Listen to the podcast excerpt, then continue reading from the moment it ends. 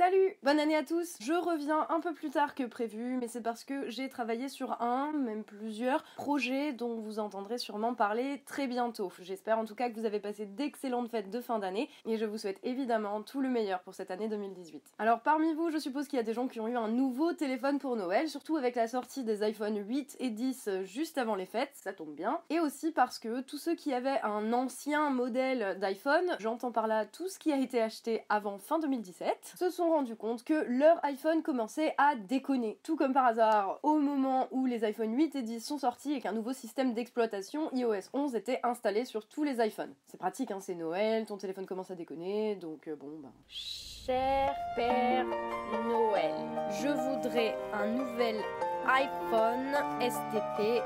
Bisous.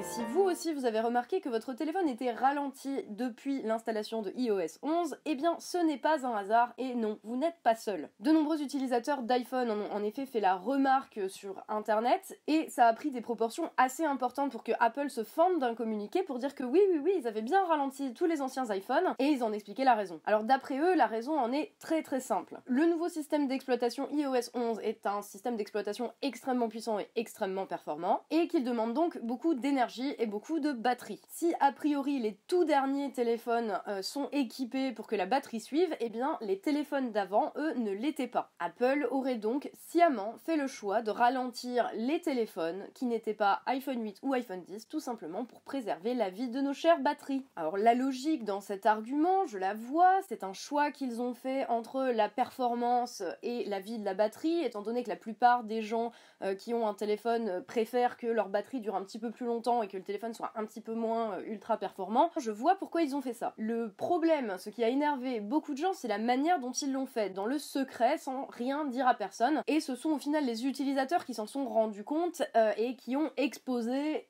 ce cas au grand jour. Et quand Apple a admis que c'était le cas, qu'ils avaient fait sciemment le choix de ralentir les téléphones des gens qui n'étaient pas des iPhone 8 ou 10, bah ça a doublement énervé tout le monde. Parce que c'était trop tard pour que ça ait un réel impact. Ils ont attendu en fait que tout le monde commence à bien s'énerver pour dire non non euh, voilà notre excuse, euh, on vous promet c'était pour votre bien. Il y a même des gens qui ont appelé euh, les services d'Apple pour leur dire écoutez mon téléphone marche plus, il y a un problème etc. Et à ce moment-là personne ne leur a rien dit téléphone, on leur a juste dit oh ben non c'est qu'il doit être vieux, changez-le, achetez-en un autre. Bon après franchement que Apple utilise tous les moyens à sa disposition pour nous vendre des nouveaux produits tous les 6 mois, y compris en faisant en sorte que leur modèle plus ancien ne fonctionne plus et qu'on soit obligé d'en racheter, c'est même pas un secret en fait. Tout le monde sait qu'ils font ça. Et ils sont pas les seuls. Parce que c'est bien de produire des nouveaux produits et des nouvelles technologies qui sont mieux que celles d'avant, mais encore faut-il les vendre et les écouler ces stocks-là. Après, ce qui a énervé plein de gens, c'est quand même le manque de transparence sur la question dès le départ. Ils auraient pu l'annoncer ou carrément laisser le choix aux utilisateurs d'installer le nouvel OS ou pas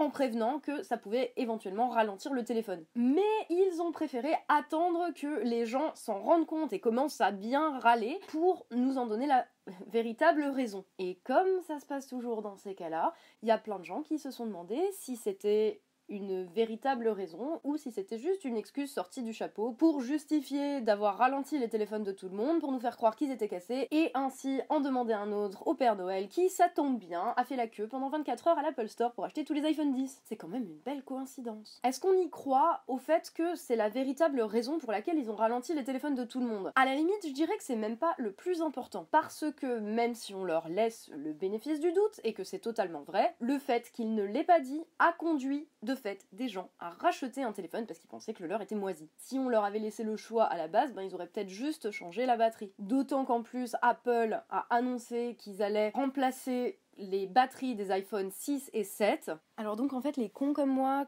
qui ont acheté un iPhone 5 il y a deux ans parce que le précédent était cassé et qui là peuvent pas se permettre d'en racheter un autre, on, on fait quoi? Toi, tu fermes ta gueule et tu rachètes un putain de téléphone. De toute façon, dans 3 mois, ton truc là, il supportera même plus les mises à jour, donc euh, tu pourras plus l'utiliser. Bref, ils vont remplacer les batteries des iPhone 6 et 7 pour 29 euros au lieu de 79 avant. Ah ouais, donc en fait, dans tous les cas, que tu changes la batterie ou que tu rachètes un téléphone, ils gagnent de la thune là. Ouais. Ouais. Mais évidemment que Apple, ils veulent qu'on achète leurs produits et qu'on upgrade le plus souvent et le plus vite possible nos systèmes d'exploitation. Enfin, ça paraît logique en fait. Alors on se pose souvent tout un tas de questions par rapport à Apple. Parce que Apple, c'est une boîte qui est souvent au centre des questions liées à l'apparition de nouvelles technologies, que ce soit de la question de la protection des données ou à l'impact environnemental. Et aussi parce qu'ils sont très forts en termes de business. C'est les mecs, ils se sont dit, on va vendre plus que des machines considérées comme ultra performantes, on va vendre un mode de vie, on va vendre un style. J'écris mes mémoires. Bref, Apple est emblématique et c'est logique que quand des trucs arrivent à des firmes emblématiques, eh ben ça tombe dans le débat public. Mais Apple n'est certainement pas la première ni la dernière des boîtes à utiliser ce type de procédé. Par exemple, il y a quelques temps, il y a la firme Epson euh, qui a été poursuivie en justice pour le même type de problème vis-à-vis de ses cartouches d'encre. Et à ce stade, Apple, depuis même pas deux semaines que l'info est sortie, est déjà attaqué 15 euh, fois en justice de par le monde, dont une fois en France, pour ce qui est considéré ici comme un délit. C'est le délit d'obsolescence programmée. Obsolescence programmée, c'est une expression bien compliquée pour dire que les fabricants d'appareils, que ce soit ta machine à laver, ton téléphone, ta bagnole ou encore ton imprimante, donc c'est l'idée selon laquelle les constructeurs fabriquent tous ces appareils en y mettant une pièce ou un logiciel qui va faire en sorte que ton appareil tombe en panne ou se casse ou ne fonctionne plus après X temps ou après X utilisation. Faisant en sorte que d'ici à ce que ça pète, tu en rachètes un autre puisque de toute façon d'ici là, ils ne feront plus la pièce pour le réparer. Quand tu regardes de plus près, en fait, c'est juste une technique de vente. Parce que si tout le monde avait des appareils qui fonctionnent pendant des années et des années et des années et des années, bah les boîtes qui fabriquent ces appareils, elles pourraient plus en vendre, en tout cas plus autant, et elles se retrouveraient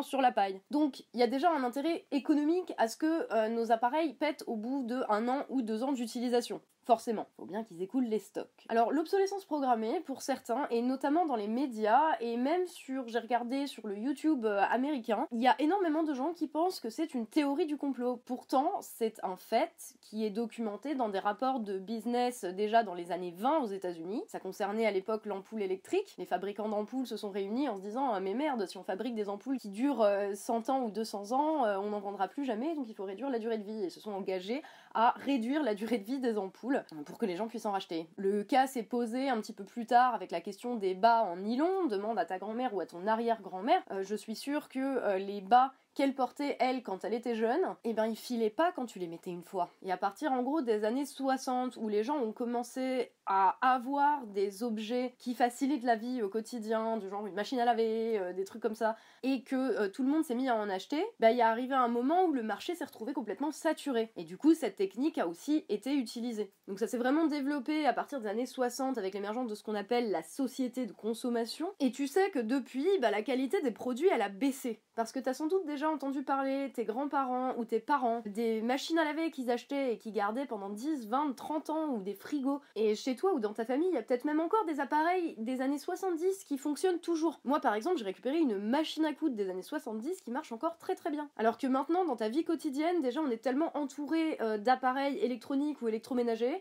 euh, que dès que t'en achètes un, il y en a un autre qui pète et il faut que t'en rachètes un. Et que tu jettes l'ancien. Genre, le scénario catastrophe.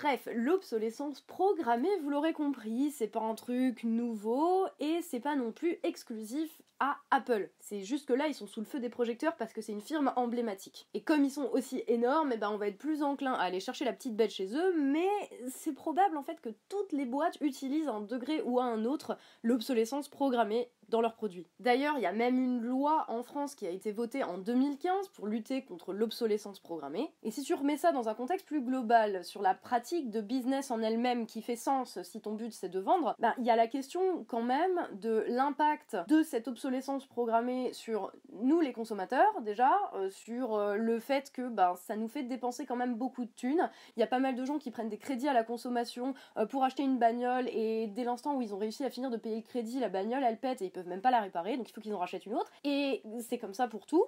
Et au-delà de la question des consommateurs, des utilisateurs de ces produits, euh, il y a aussi la question de la planète. Parce que Apple se vante souvent d'avoir fait des moves euh, plus vert, pour être euh, plus écolo, environmentally friendly, tout ça, malgré l'exploitation des ressources à un rythme qui est intenable sur le long terme et l'exploitation des gens qui travaillent pour fabriquer leurs produits. Mais il y a aussi la question environnementale liée à celle de l'obsolescence programmée, parce que dès l'instant où tu rachètes un téléphone, parce que le tien marche plus, etc., Qu'est-ce que tu fais de l'ancien? Tu le jettes. Et c'est précisément l'un des plus gros problèmes environnementaux de notre époque, c'est les déchets. Et les déchets électroniques notamment, dont on ne sait pas trop trop que faire. Et quand on jette un iPhone, eh ben c'est du déchet. Alors, je suis pas experte en technologie et je fabrique pas d'iPhone, donc je ne sais pas si la raison qu'ils ont donnée euh, pour justifier le ralentissement de tous les téléphones est vraie ou pas. Ça me paraît pas déconnant que ce soit vrai, au moins en partie. Mais de fait, du coup, ça nous pousse à racheter un téléphone et c'est quand même Apple qui gagne au final. Je parle d'iPhone là parce que le cas s'est présenté, mais c'est tellement vrai de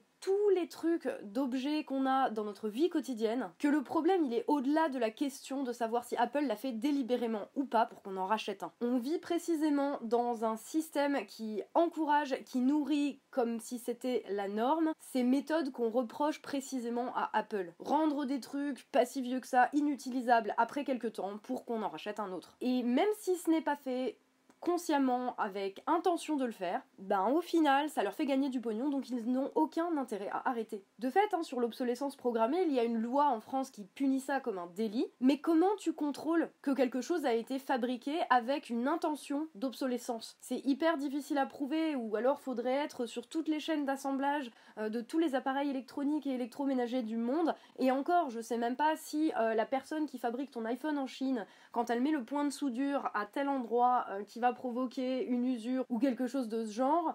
Euh, je sais même pas si elle sait, on lui dit juste sur la chaîne d'assemblage, tu mets un point de soudure à tel endroit et puis voilà, donc faudrait être même carrément dans les conseils de décision. Mais est-ce que c'est quelque chose euh, qui est dit, qui est formulé, euh, est-ce que c'est écrit dans le cahier des charges concernant le produit? Il faut qu'au bout de 6 mois, le machin commence à déconner. Enfin, je, je sais pas, je sais même pas si c'est pas un truc qui est tacite, parce que c'est tellement logique. Donc l'obsolescence programmée est un délit, mais elle reste extrêmement compliquée à prouver, parce qu'au final, personne ne sait mieux que le concepteur et que le fabricant euh, comment sont fabriqués les produits qu'on achète et que même si on se rend compte de quelque chose à un moment précis comme ça a été le cas là pour l'iPhone, bah, ils trouveront toujours une excuse pour justifier le ralentissement ou la casse ou l'usure de nos appareils en nous disant que c'est pour le bien de notre batterie. Et ça tombe bien pour gagner des sous sur notre dos au passage. Des sous qu'ils ne redistribueront clairement pas en impôts.